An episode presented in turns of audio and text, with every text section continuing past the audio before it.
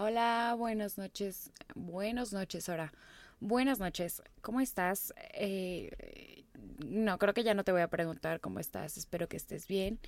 Eh, buenos días si son de día, pero bueno, yo estoy de noche y te doy las buenas noches por si escuchas esto de noche. Esto no tiene tanto sentido, pero bueno, como sea.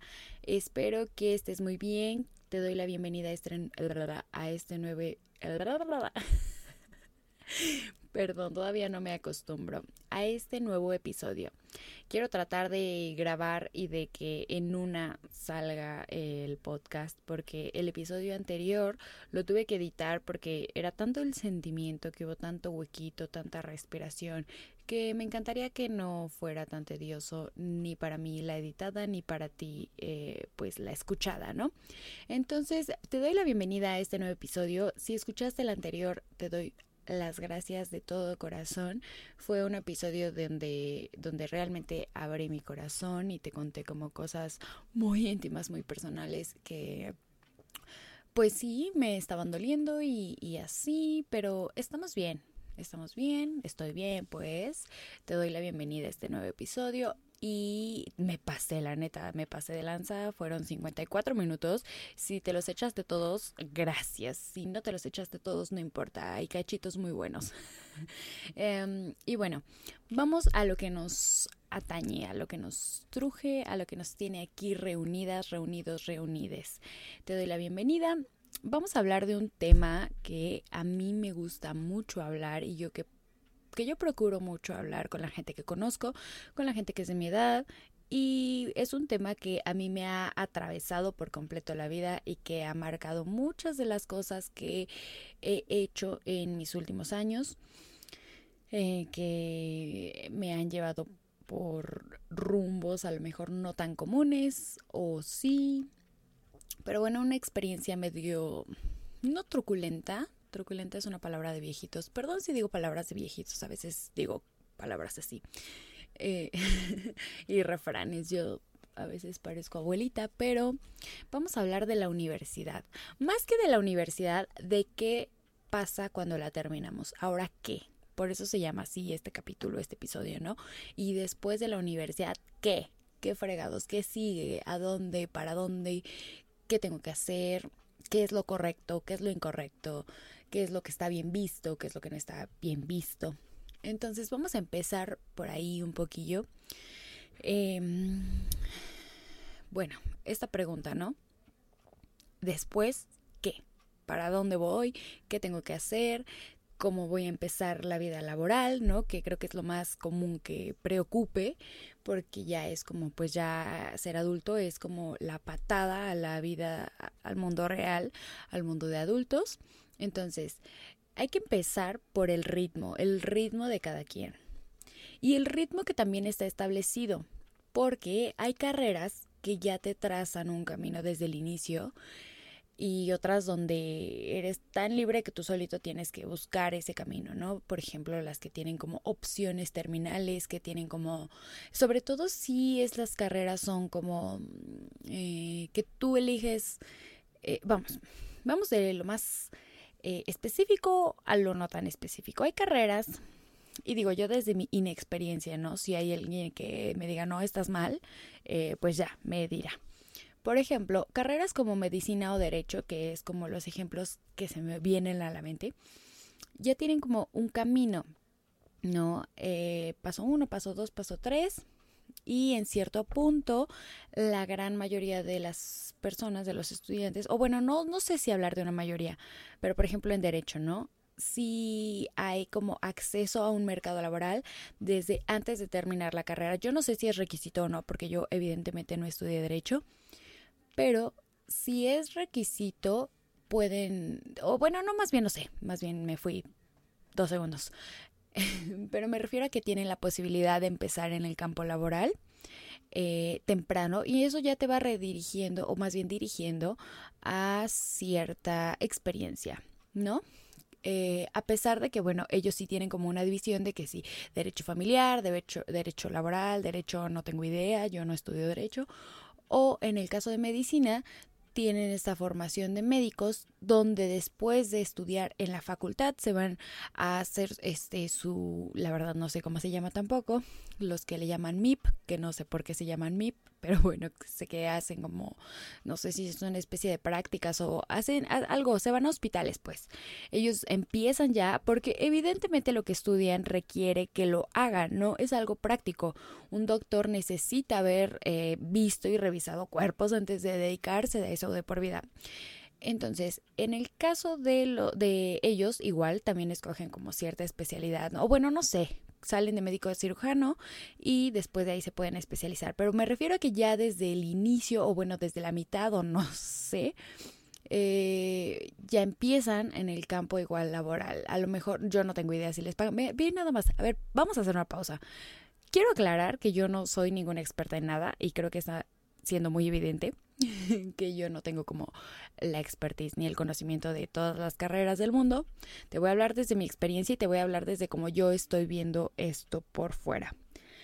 Pero estas carreras, estamos hablando como de lo más específico, ellos tienen, si te fijas, como el camino trazado, ¿no? Paso uno, paso dos, paso tres, que es un camino súper probado, súper avalado por miles de personas, que ya te dicen, este camino funciona.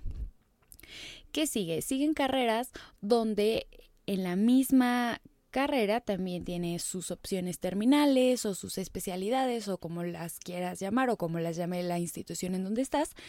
Y de ahí tienes la oportunidad de seguir estudiando sobre algo en específico. Están las carreras donde si te vas como a cierta rama tienes ciertas materias y sobre esas te tienes que seguir y otras donde tú vas eligiendo tu camino, que es lo más general, o bueno, no general, pero que tú tienes la elección de decidir cómo vas a armar esa opción terminal, que es mi caso, es lo que yo te quiero contar. Repito, no soy experta en ninguna carrera y más bien te voy a hablar de mi experiencia. A lo mejor aquí eh, no muchos lo saben, a lo mejor sí. Yo durante la pandemia estuve estudiando dos carreras, la primera, Relaciones Internacionales en la UNAM, la segunda, Turismo en el Politécnico. Y eh, eran carreras muy diferentes, escuelas diferentes, eh, sistemas diferentes. Y en el caso, por ejemplo, de turismo, era un poco como la segunda opción que yo te estaba contando, como la segunda idea. Eh, opciones terminales y de ahí cada opción pues tiene su materia, ¿no? Los de hotelería toman materia solo de hotelería, los de alimentos y bebidas solo de alimentos y bebidas. Desconozco si pueden meter como de otra de las especialidades, pero, pero bueno, así es como lo tradicional. Y en el caso de relaciones internacionales, hay como ramas a las que te puedes dirigir, digamos, te puedes ir por la parte económica, por la parte de derecho, por la parte de eh, estudios regionales, por la parte como más teórico-metodológica. Pero acá la diferencia es que en mi experiencia yo tenía la libertad de elegir de cualquiera de esas optativas, porque al final del camino yo elegía mis materias como de, pues si quiero tomar una de derecho y una de economía y otra de teórico-metodológica, y como yo soy muy curiosa de todo, pues metí como de chile, mole. Entonces pregúntame, hoy en día yo terminé esta segunda carrera, bueno, más bien que fue la primera, Relaciones Internacionales, y no me preguntes cuál es mi especialidad, porque realmente no, no tengo una especialidad. Entonces, carreras de este tipo hacen que salgas al, al mundo real diciendo, ok, ¿y de aquí para dónde? Se supone que estudié esto, pero no sé realmente cuál es como mi expertise. Sobre todo si, eh, como es mi caso, a lo mejor no tenías un plan a futuro, ¿no? Por ejemplo, yo terminé la carrera y nunca tracé como ay, me quiero ir a la Secretaría de Relaciones Exteriores, perdón, le envequé al micrófono. o me quiero ir a la Secretaría de Economía, o me quiero ir a una embajada, porque para irme a una embajada me tendría que haber puesto como hábil con la diplomacia y a lo mejor irme al servicio exterior y para entrar al servicio exterior pues es todo un cohete, entonces eso nunca lo planeé. A lo mejor eh, hay varias personas que conozco que se han ido como por la parte de logística, han entrado empresas de logística que tiene que ver a lo mejor con comercio internacional, con alguna empresa, con las cadenas de suministro, bueno, toda esta parte como comercial. y eh, a lo mejor dentro de la carrera estudiaron la parte económica o a lo mejor no, a lo mejor solo un par de materias. El punto es que ya se están colocando, ¿no? Pero volviendo a esta variedad de carreras que yo observo, tenemos ventajas y desventajas. Que como yo lo veo, es las ventajas de que tengas estas opciones terminales y tú decidas, es que tienes la libertad de decidir. La desventaja es que tienes la libertad de decidir. Entonces, ¿qué pasa? Esto que te digo, sales al mercado laboral y dices, ¿qué busco? ¿No? Porque aparte está la mentada experiencia, que si necesitas tantos años de experiencia, pues tendrías que haber empezado a trabajar hace mucho antes. Y bueno, esto todos los todos lo hemos visto en memes y no es como que necesite explicarlo. Ahora bien, dentro de las carreras están diseñadas, estructuradas en un plan de estudio no cuadrado pero estructurado, que tiene una razón de ser, que por algo se construyó así. Y puede tener n número de semestres. Hace años que no decía n como un número. si se dan cuenta, pues lo mío no son matemáticas. Eh, puede tener n número de semestres que en mi caso, por ejemplo, se extendió. Mi carrera era de 8 semestres y yo terminé haciendo 11.25 semestres. El punto 25 es porque hice una de estas materias como express en 4 o 5 semanas y así ya por fin terminé, pero si no, habría hecho 12 semestres. De 8. Estamos hablando 9, 10, 11, 12, 4 semestres más. Estamos hablando dos años más. No sé, ya estoy mucha hecha bolas, la verdad. Eh, la verdad es que cada vez que hago esta cuenta no me sale. Pero bueno, el punto es que yo salí tarde. ¿Qué pasa con el número de semestres? Te voy a contar mi experiencia. La carrera es de 8 semestres. Obviamente tenemos aquí el factor pandemia, que obviamente aquí a todos los que nos están escuchando y si van en universidad, pues también lo sufrieron, ¿no? Em, cuando mi generación, que iba a la par, eh, bueno, te voy a contar primero por qué me desfasé al inicio de la carrera yo estudiaba, trabajaba, dejé algunas materias, se me hizo fácil ir dejando materias y cuando decidí eh, que la carrera no me estaba gustando, yo decía, me voy a salir y no me salía, me seguía inscribiendo. Terminaba el semestre, decía, me voy a salir, no me salía, me seguía inscribiendo. ¿Qué pasa con esto? Que al final terminó con un chorro de materias que debía. Hubo un punto en el que yo debía 11 materias. Yo ya me quería salir de la carrera. Empecé a estudiar otra carrera debiendo muchas materias. Y bueno, al final fue un cohete. Empecé en pandemia a estudiar dos carreras al mismo tiempo, con lo cual yo estaba feliz, pero estaba en pandemia. Tenía la ventaja de que no me tenía que desplazar. Entonces, em, regreso a presenciales el año pasado y me di cuenta que si iba a las dos escuelas, me iba a morir. Porque una escuela está al norte-norte de la ciudad y la otra está al sur-sur. Y yo vivo en medio. Entonces iba a ser un trayecto que me iba a matar en dos días y preferí darme de baja temporal en la primera, en la más bien, bueno, en turismo, que fue la segunda carrera que empecé. Pero volviendo a lo de los semestres, te das cuenta, me volví irregular desde muy temprano. Me volví irregular desde tercer semestre o segundo, la verdad no me acuerdo. Eso obviamente me quitó ventajas, me quitó beneficios, como pudo haber sido alguna beca, o me quitó el beneficio de ser de las primeras, o más bien en el horario que me tocaba elegir profesores, y entonces cada vez que me inscribía, tenía que esperar a que fuera la hora de los irregulares y tomar las obras de los maestros, literal, las obras. Entonces, ¿qué pasa con el número de semestres? Está establecido por una razón. Sin embargo, habemos quienes nos atrasamos y eso no tiene nada que ver con el conocimiento, las capacidades de la persona, sino con las circunstancias, a como yo lo veo. Cuando mi generación que iba regular, que iba en el semestre en el que tenía que ir, terminó, digamos, acabó octavo semestre y ya hubo varios que dijeron como, eh, me acuerdo mucho que la gente empezaba a tuitear como, ya entregué la última tarea del semestre, ya hice el último examen del semestre, digo, de la carrera, perdón, ya hice la última tarea de la carrera. y yo decía, puta, me falta como tres años para que eso pase. o sea, de verdad yo lo veía eterno, no, no sabes, no sabes, yo lo veía eterno. Decía, güey, cuando, cuando yo diga mi última tarea, neta, no, no le veía fin, porque me atrasé demasiado. Y al inicio nada más eran esos tweets y yo decía, bueno, pues ya algún día me tocará. Y como que yo estaba muy bien porque yo he tratado de trabajar mucho en mí esto del ritmo de todos, de que cada quien va a su ritmo y de que es algo real y de, de, que es algo de lo que tenemos que hablar, no todos vamos al mismo ritmo, aunque exista un sistema que te diga tienes que ir primero paso uno, luego paso dos, luego paso tres y seguir este camino porque ya está probado, ya está comprobado y funciona, habemos excepciones a la regla y no tiene nada de malo atrasarnos. Pero hay una cosa bien real que es la presión, la presión social, la mentada presión social.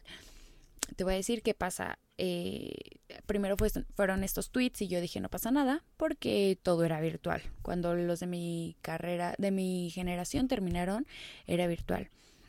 Pero luego eh, la pandemia se relajó, nos tomaron una foto de generación y en la foto de generación yo escuchaba como mis compañeros decían como no, ya estoy haciendo la tesis, ya estoy por terminar la tesis o ya acabé la tesis, eh, ya encontré trabajo, ya tengo una pareja súper estable, o sea, cosas que, que yo siempre les digo a las mamás de mis amigas, no, es que esta edad es bien rara. Y siempre se ríen de mí, pero es que es real, esta edad es bien rara porque justo hay quienes ya terminaron, hay quienes no han terminado, quienes ya tienen hijos, quienes ya se casaron, quienes ya se juntaron, quienes ya... Hay de todo en la Villa del Señor. Y, y entonces verlo, escucharlo y vivirlo, gente alrededor de mí, saber que era real, que hay quienes ya estaban terminando y quienes ya estaban como yendo por algo profesional, eso a mí me tiró, eso más otras cosas que se acumularon a mí me llevó al borde de la depresión, la verdad. Eh, digamos que fue una de las cosas que influyó. No te voy a hablar de eso hoy en este episodio, pero la presión social existe y es tan fuerte porque podemos decir, es lo que te decía la vez pasada, ¿no? Podemos decir como, no me importan lo que digan, yo soy feliz haciendo lo que yo hago, este, eso, ¿no? Eh, ¿Qué importa el que dirán? Pero la verdad es que somos seres humanos y sí nos importa, aunque sea un poquito, y aunque sea por un momento, porque yo procuro que no me importe, pero me puede llegar a importar. Entonces, existe. Y la presión social te hace sentir que de verdad eres tonta, eres tonto, te estás atrasando, no estás yendo por tus sueños, etcétera, etcétera.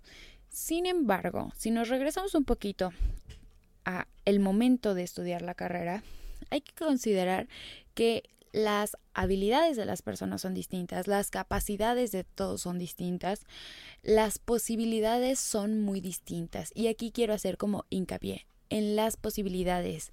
¿Por qué? Porque uno nunca sabe si el compañero con el que estoy estudiando esta materia, que siempre participa, que siempre lee las, las, las lecturas de la clase, que siempre, no sé, hace los ejercicios, participa y sabe mucho.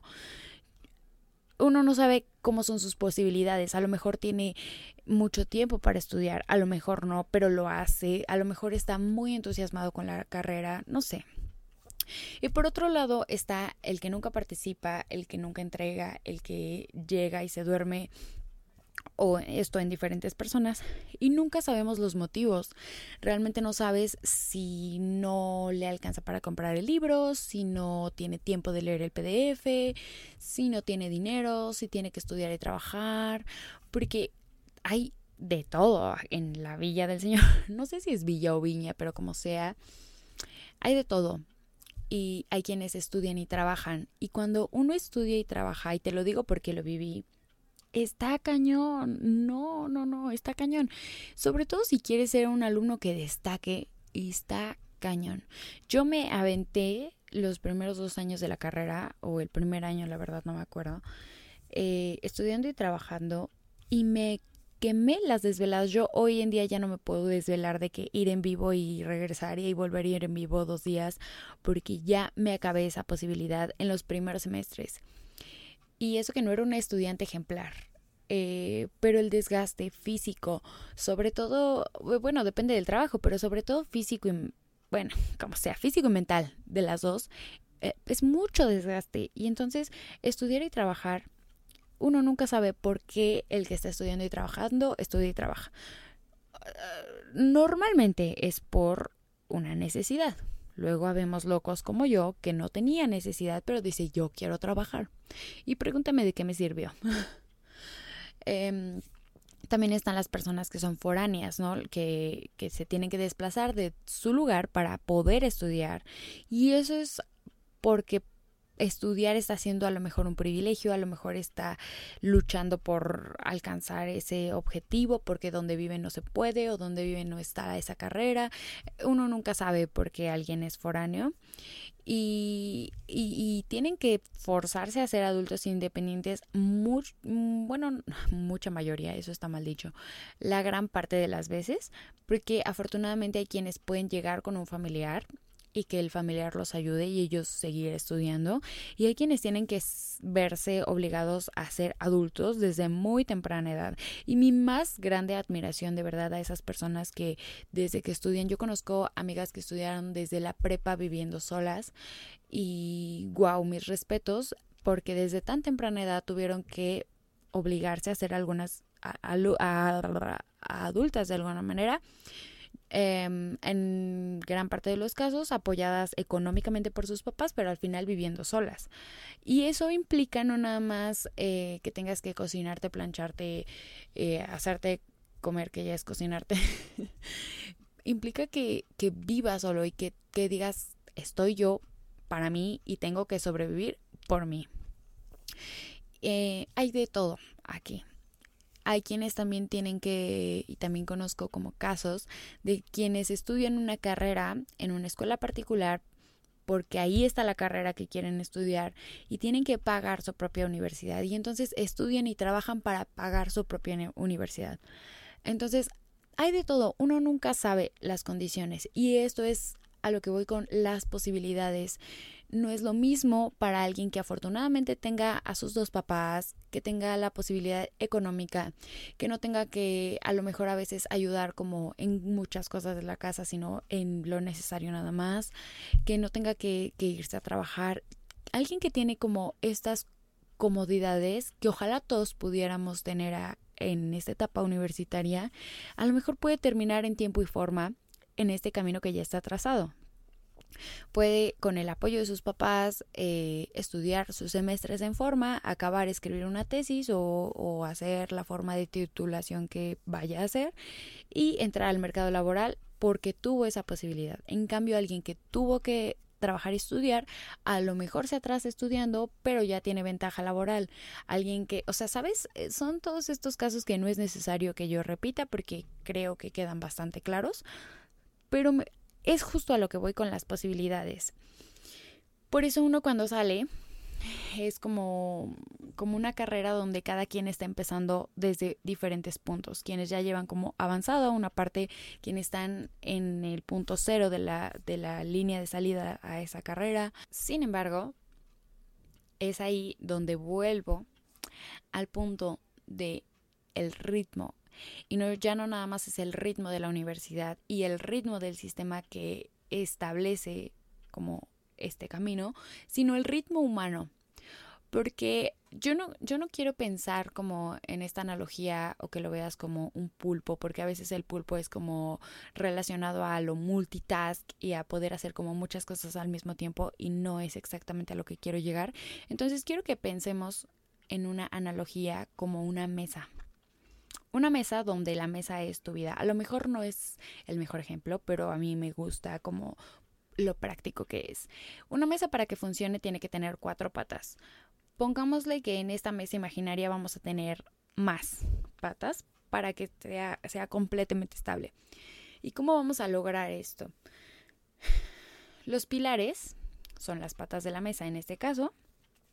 Yo considero que hay pilares muy importantes que tienes que tener, em, digamos, a la misma altura para que la mesa pues no se mueva, ¿no? Para que esté estable. ¿Cuáles son estos pilares? Yo considero la familia, la escuela, los amigos, los proyectos propios, eh, algún hobby o algún deporte o alguna pasión y la salud. Sin embargo, ¿qué pasa con todas estas patas de la mesa? Que por ejemplo el caso de la salud, muchas veces muchas, muchas veces la dejamos al final. Y yo no estoy hablando nada más de la salud física, yo no nada más hablo de ir a hacer deporte y que eso esté como dentro de nuestra rutina, sino la salud mental. Y esta es como, digamos, eh, no sé, la gomita necesaria para que la última pata no se tambalee. A veces es una pieza súper importante que no podemos dejar al final nada más porque sí. Y ahora, si tomamos en cuenta que queremos que nuestra mesa está esté balanceada, este, como que no se caiga, pues, las patas en teoría tienen que estar a la misma altura. ¿Cómo voy a lograr que todos estos pilares estén a la misma altura con 20, 21, 25 años, 19? Y, y tener que estar viendo todos estos pilares al mismo tiempo y además pensar en la posibilidad de generar dinero para algún día independizarnos. Está cañón. Entonces, yo no te voy a decir que soy experta en mantener estos niveles al mismo tiempo, porque yo creo que más bien esa mesa es a lo largo de la vida que se va a mantener estable, ¿no? Y va a haber veces que se va a tambalear porque a veces no podemos dedicar el mismo tiempo a los amigos o el mismo tiempo a los proyectos o el mismo tiempo a la familia a veces. Y ahí es donde se torna un poquito complicado. Sin embargo, no es tan imposible.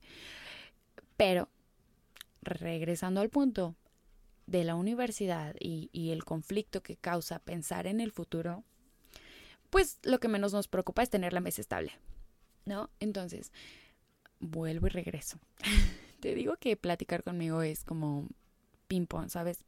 Un tema y regreso y el otro y me vuelvo a ir y así. Créeme que hay un guion detrás de esto. Yo siempre le dije a mi mamá, desde que fui irregular, o sea, te estoy hablando tercer semestre hace no sé cuántos años, yo le dije, mamá, son carreras, no carreritas. A mi mamá no sabes cómo le choca esa frase.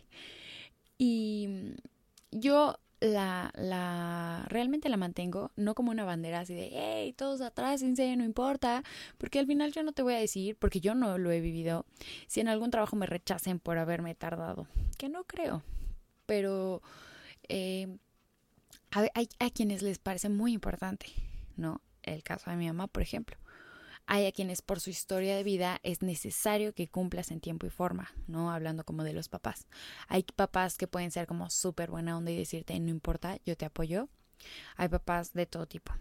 Y, pero sobre todo, yo considero, volviendo al punto de la salud mental, y que lo dejamos al último muchas veces, que aunque ya esté establecido, hay que conocer nuestros límites.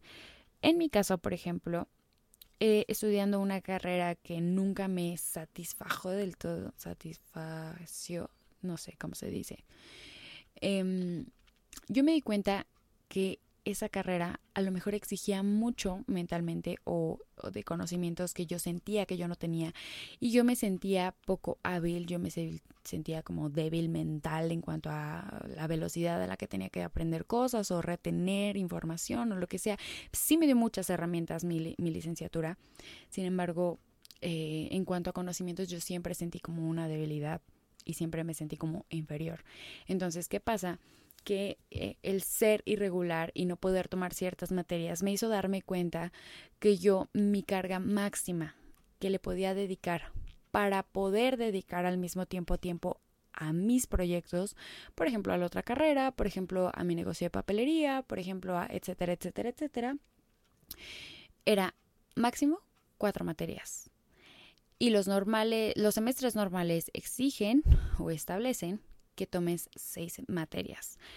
Em, ¿Qué pasó conmigo? Que yo me dije, no, mi, mi carga máxima para poder cumplir en un 90% es de cuatro materias, porque para mí seis es demasiada presión, siento que no estoy cumpliendo con todo, siento que por tomar mucho no abarco nada, por querer cumplir con todas, no estoy cumpliendo bien, entonces prefiero tomar cuatro materias y tomarlas bien que tomar seis, materias y reprobar dos. Entonces yo conocí mi límite y dije, mejor nada más cuatro. A lo mejor es muy egocéntrico de mi parte, pero yo preferí tener paz mental y poder también dedicar tiempo y, espacio de mi cabeza a otras actividades que saturarme y ser infeliz. Sin embargo, volviendo a lo mismo de las posibilidades, esa fue, digamos, mi privilegio, mi posibilidad y a lo mejor si quieres mi egoísmo de decir solo cuatro materias. Pero créeme que lo hice en pro de estar bien conmigo, porque hubo un punto en el semestre, en no sé, cuarto, quinto semestre, donde afortunadamente y después vamos a hablar de ese tema, pude como aprender a conocerme, empezar a conocerme y, esto implica conocerte, ¿no? Sacrificar a lo mejor el tiempo de salir en forma, en tiempo y forma, en favor de poder dedicarme a lo mío y hacer esto bien. No te quiero hablar como de mi historia, de que por qué no me gusta la carrera, que si no me gustó, que si qué pasó con la otra carrera. Eso me encantaría, pero creo que aquí viene como más el resultado de todas esas acciones. Porque paréntesis, me atrasé y salí tarde de la escuela porque fue resultado de mis decisiones, porque todas nuestras decisiones tienen consecuencias y solo a nosotros nos caen algún día. Yo veía eterno, yo decía, pues algún día que Sofía del futuro se encargue del que estoy dejando esta materia. Y se me hacía bien fácil dejar materias, de verdad. O sea, hubo un semestre que yo fui y les dije a los profesores, ¿sabe qué? Ya no voy a venir, no cuente conmigo. Y los profesores así de, ah, ok, no me importa. Pero, pero para mí era muy fácil, o sea, de repente dejaba de entrar o dejaba de entregar trabajos. Hubo un semestre que ya ni cuaderno llevaba, yo nada más iba a hacer entregas de papelería y a desayunar con mis amigas. Y Digo, ahora lo recuerdo con risa, ¿no? Pero claro que hubo un momento que dije, ¿por qué hice eso? O sea, yo a lo mejor ya estaría cumpliendo con los créditos de cierta materia si no me hubiera quedado a desayunar muchos días. Yo soy una persona que no se arrepiente de nada y ya lo había dicho, pero bueno, todas nuestras decisiones tienen consecuencias, es a lo que quiero llegar. Y bueno, no quiero hacer tan largo este episodio, entonces vamos al punto, al punto. ¿Y ahora qué? ¿Qué pasa cuando ya terminamos la carrera? La, pregunta, ¿no? Y ahora que, cada vez que digo, ¿y ahora qué? Pienso en la escena de Nemo, donde están los peces en el mar, como, fiu, ya escapamos. ¿Y ahora qué?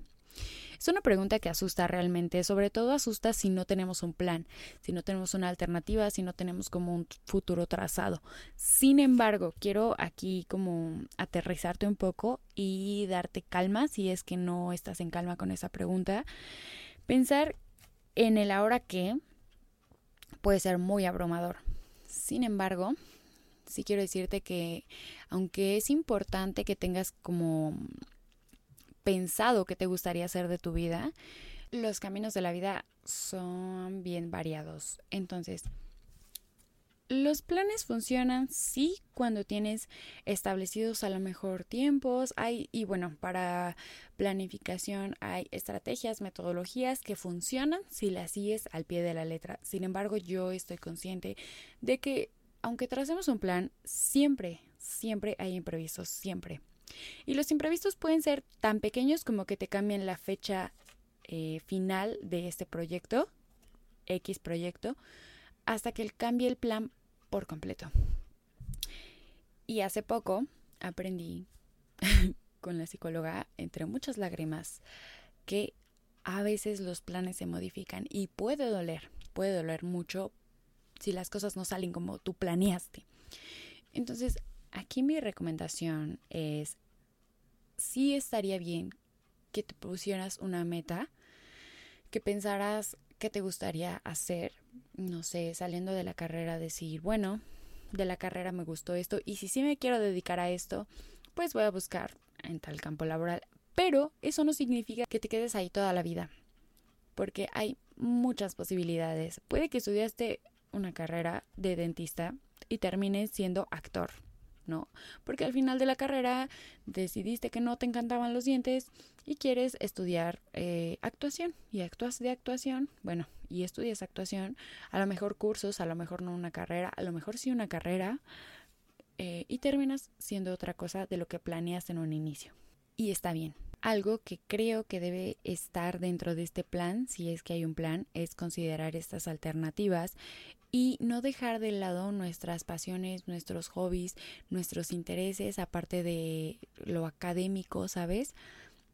Pensar que eh, a lo mejor, por ejemplo yo, estudio relaciones internacionales, siento que a lo mejor no soy tan hábil ese, en ese ramo, en ninguno de los ramos que pueden ser ramos de relaciones internacionales, o bueno, uno sí, pero eh, es como una cosita nada más. Y mis posibilidades ahorita las veo, por ejemplo, eh, yo doy talleres de bullet journal y lettering. Y eso es ahorita lo que me dedico como más establemente. Em, también vendo papelería y eso es como una ayuda de un ingreso al que para tenerlo le tengo que echar ganas y dedicarle tiempo, ¿no? Porque todo lo que hagamos es importante dedicarle un tiempo en específico. Entonces, aunque tengas un camino trazado, siempre hay alternativas que no están contempladas. Y yo ahí es donde te invito a que pienses en qué posibilidades puede haber si a lo mejor la carrera no resulta como quieres. Y si sí resultó como quieres, pues creo que es lo más fácil, ¿no? Buscar algo de tu giro.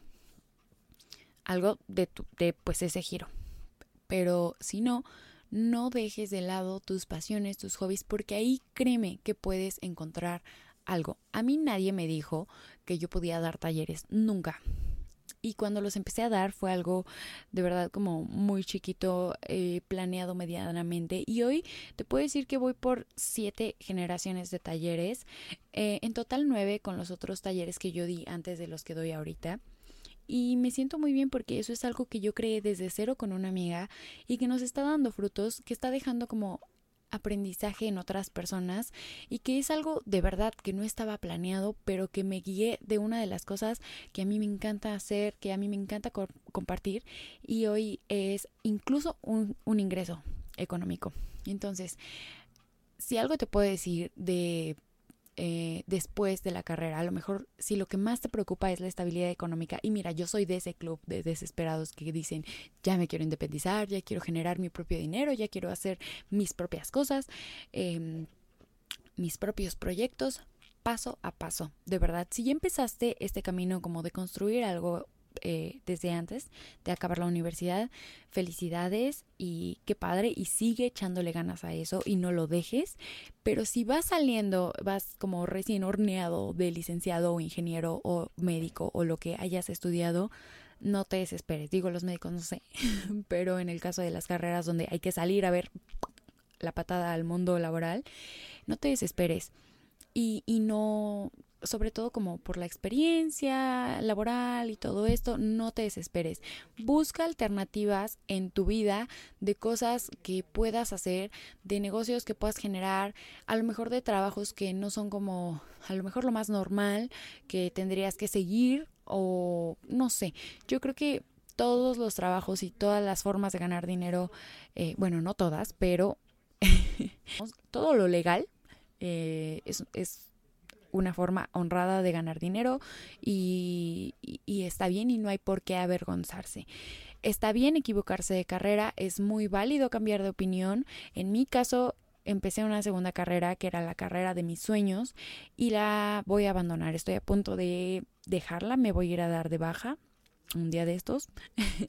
definitivamente porque estaba en baja temporal y no porque no me guste la carrera, sino porque ahora veo una oportunidad diferente de estudiar eso mismo, pero ya no en el mismo lugar.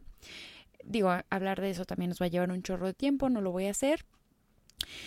Pero es de sabios cambiar de opinión y créeme que todo suma. Aunque yo haya dejado o vaya a dejar la segunda licenciatura que, que empecé, también me dejó conocimiento.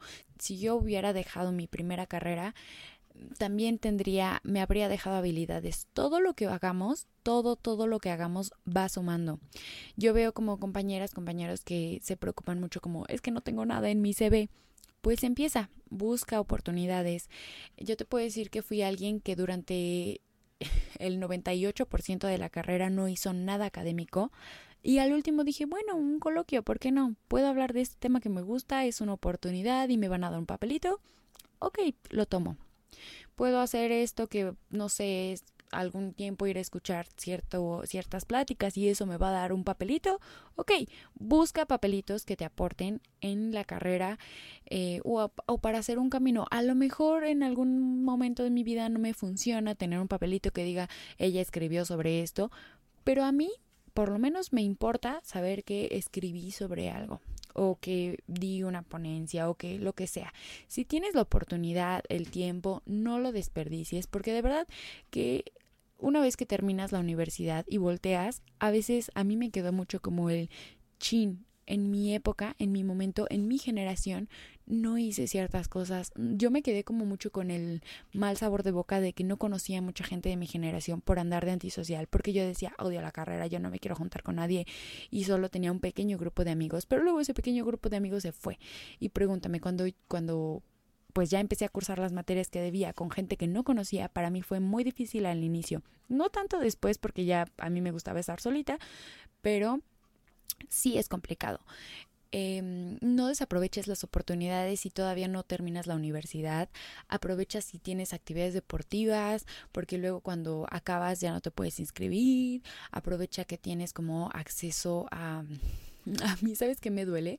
Que ya voy a dejar de tener como el beneficio con la prestación como de del médico de mi mamá porque ya acabé la licenciatura. Entonces ahora tengo que usar mi seguro facultativo, que no tiene nada de malo, pero me gustaba esa prestación. Y pues ya no, como no tengo un papelito que ahorita diga que estudie, pues no tengo esa prestación. Entonces, aprovecha todas las prestaciones que tengas.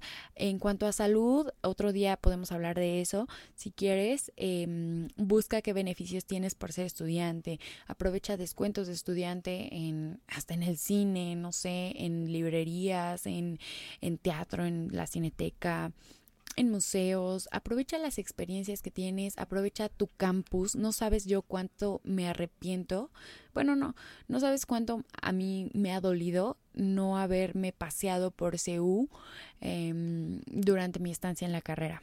Y lo hice como de verdad muy poco, o con amigos, casi no lo hice, pues.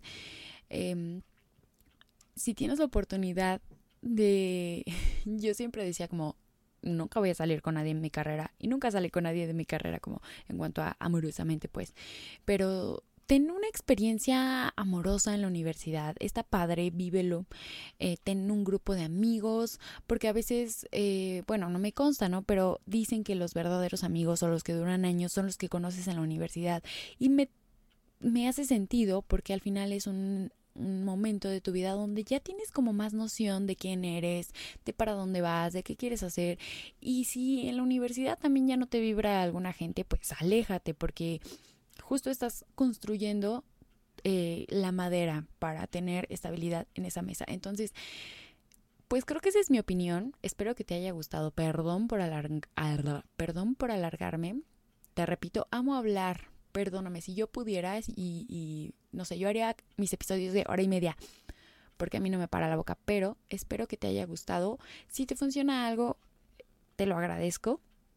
Si no, si no te gustó también, mm, no importa.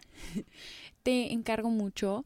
Eh, me encantaría que eh, pudieras ayudarme a calificar mi podcast y a darle mm, campanita de notificación, porque pues ya ves que no tenemos como un día específico de subir el podcast, pero que si te gusta, si te está gustando mi, mi podcast, te invito a escuchar los episodios anteriores, te invito a estar al pendiente de los próximos y te invito a que me sigas en Instagram sobre todo y si algo de aquí te gustó, pues me puedes escribir por allá como arroba sofuentes, así estoy en Instagram también tengo un canal de YouTube, Fuentes, y bueno, te dejo, te dejo descansar, te dejo que sigas tu trayecto, que sigas cocinando, que sigas viendo, escuchando podcast, lo que sea. Te deseo un buen día, una buena noche. Eh, mis mejores deseos hoy y siempre. Te mando un besote. Bye.